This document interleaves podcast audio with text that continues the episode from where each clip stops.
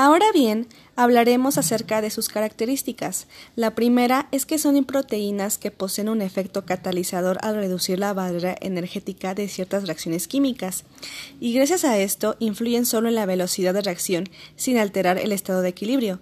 También actúan en pequeñas cantidades, conforman un complejo reversible, no se consumen en la reacción, pudiendo actuar una y otra vez, pero también muestran especificidad por el sustrato se encuentran en estereoespecificidad, donde las enzimas actúan sobre sustratos L o D, pero no sobre ambos.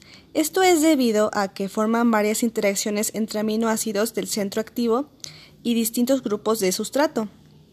También especificidad geométrica, en donde las enzimas son selectivas hacia la identidad de los grupos químicos situados en los sustratos, así que no hay que olvidar que su producción está directamente controlada por genes, por lo tanto, contienen un, sitio activo, lugar donde se lleva a cabo la catálisis enzimática, un sitio de unión a sustratos y un sitio alostérico que dará lugar de unión a moléculas pequeñas y el efecto será un cambio en el sitio activo o en el sitio de unión a sustrato para modular la actividad enzimática. Por último, hay que tener en cuenta que la información se expresa en una distancia del equilibrio para evitar la destrucción de cierta información. Ahora que sabes esto, veremos la clasificación de enzimas.